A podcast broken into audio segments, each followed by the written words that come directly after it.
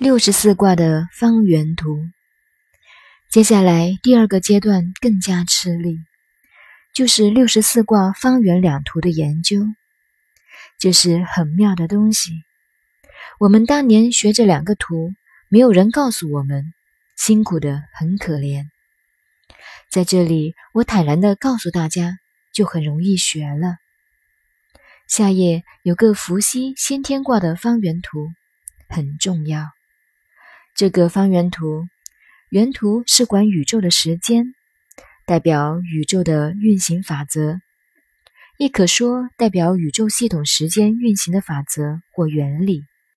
原图中的方图管空间，代表方位方向，这就是前人的秘诀了。方图，先说方图，右边第一行最下为乾卦，我们由下往上看。为什么从下看呢？八卦的卦爻是自下向上画的，所以这方图亦是自下向上看。因此，乾卦上边的第二卦是天泽履，第三卦是天火同人，第四卦是天雷无妄，第五卦是天风姤，第六卦是天水送。第七卦是天山遁，第八卦是天地痞。就是举一个例子，如果不是为了省时间，我就一行一行、一卦一卦讲下去了。现在只是告诉大家一个方法。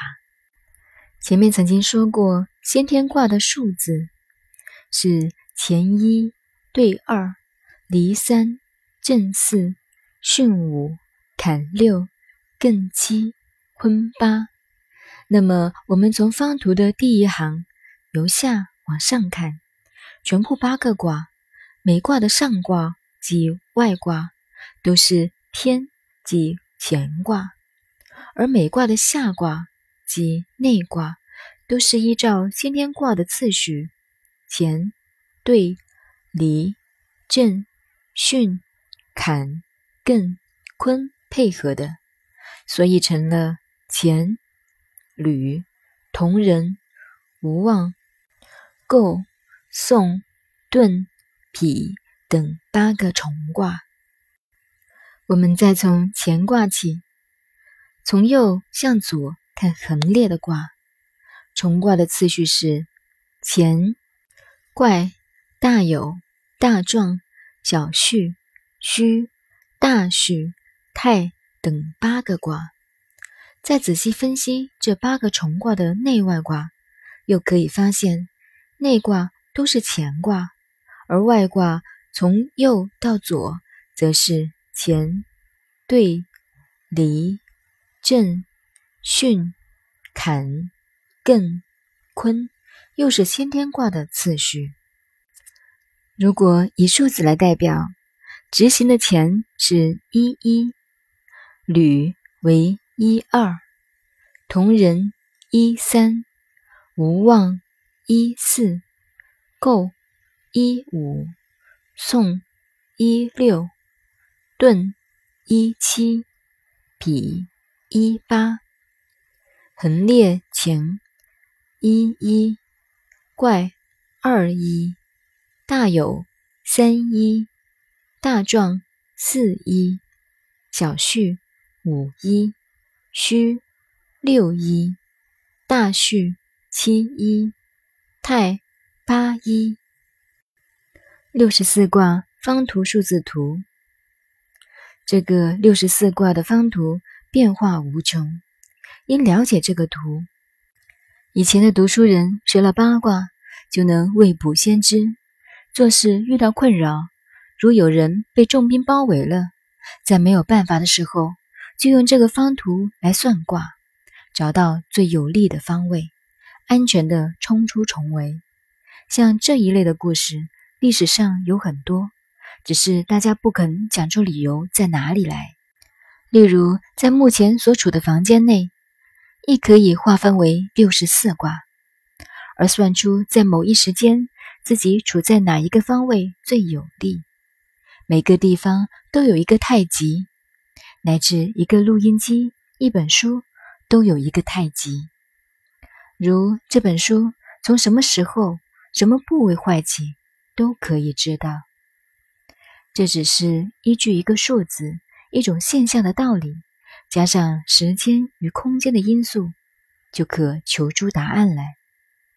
因此，中国古代文化的未卜先知，能知道未来的事情，只是一种非常精密的计算方法。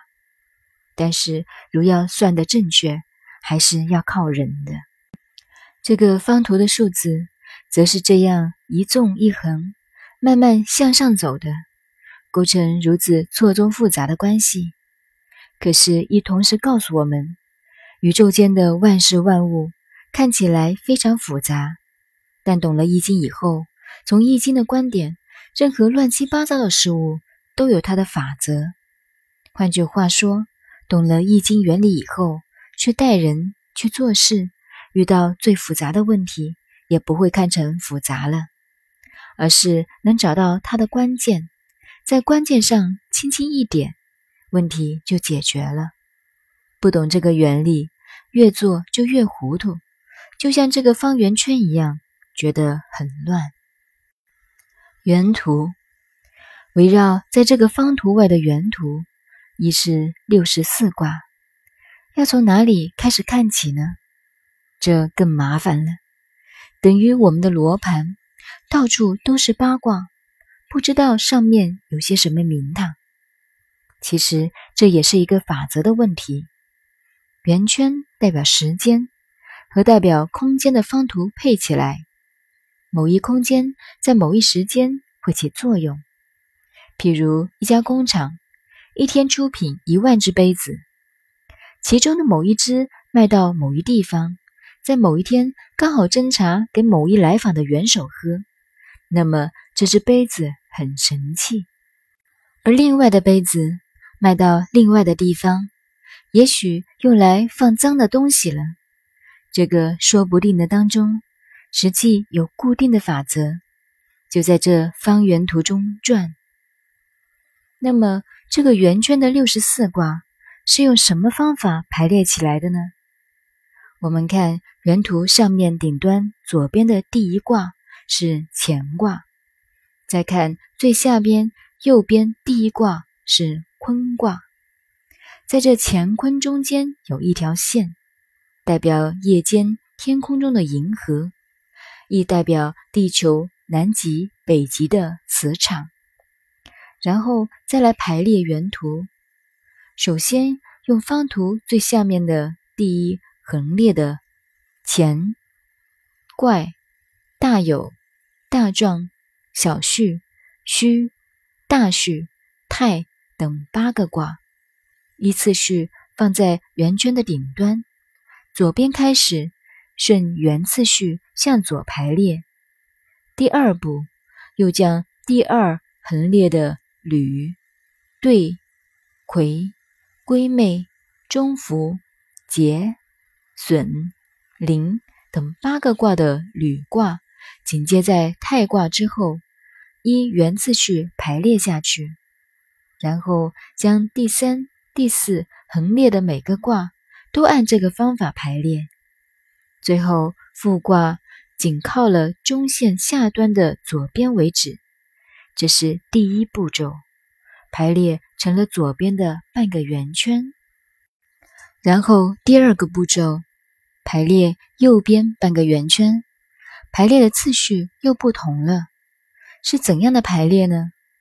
现在不是从第五横列开始，而是从第八横列排起，将脾、翠、静、玉、官、比、波、坤等八个卦以逆次序接在复卦的后面，也就是仍以反中面的方向排成复、坤、波。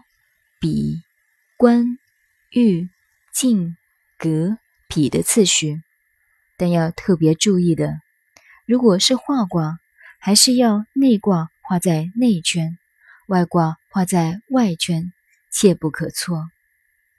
第八横列排好以后，再用第七横列，照第八横列的排法排下去，以牵卦接在匹卦的后面，成匹、牵、艮、简、见、小过、履、弦、顿的反中面次序。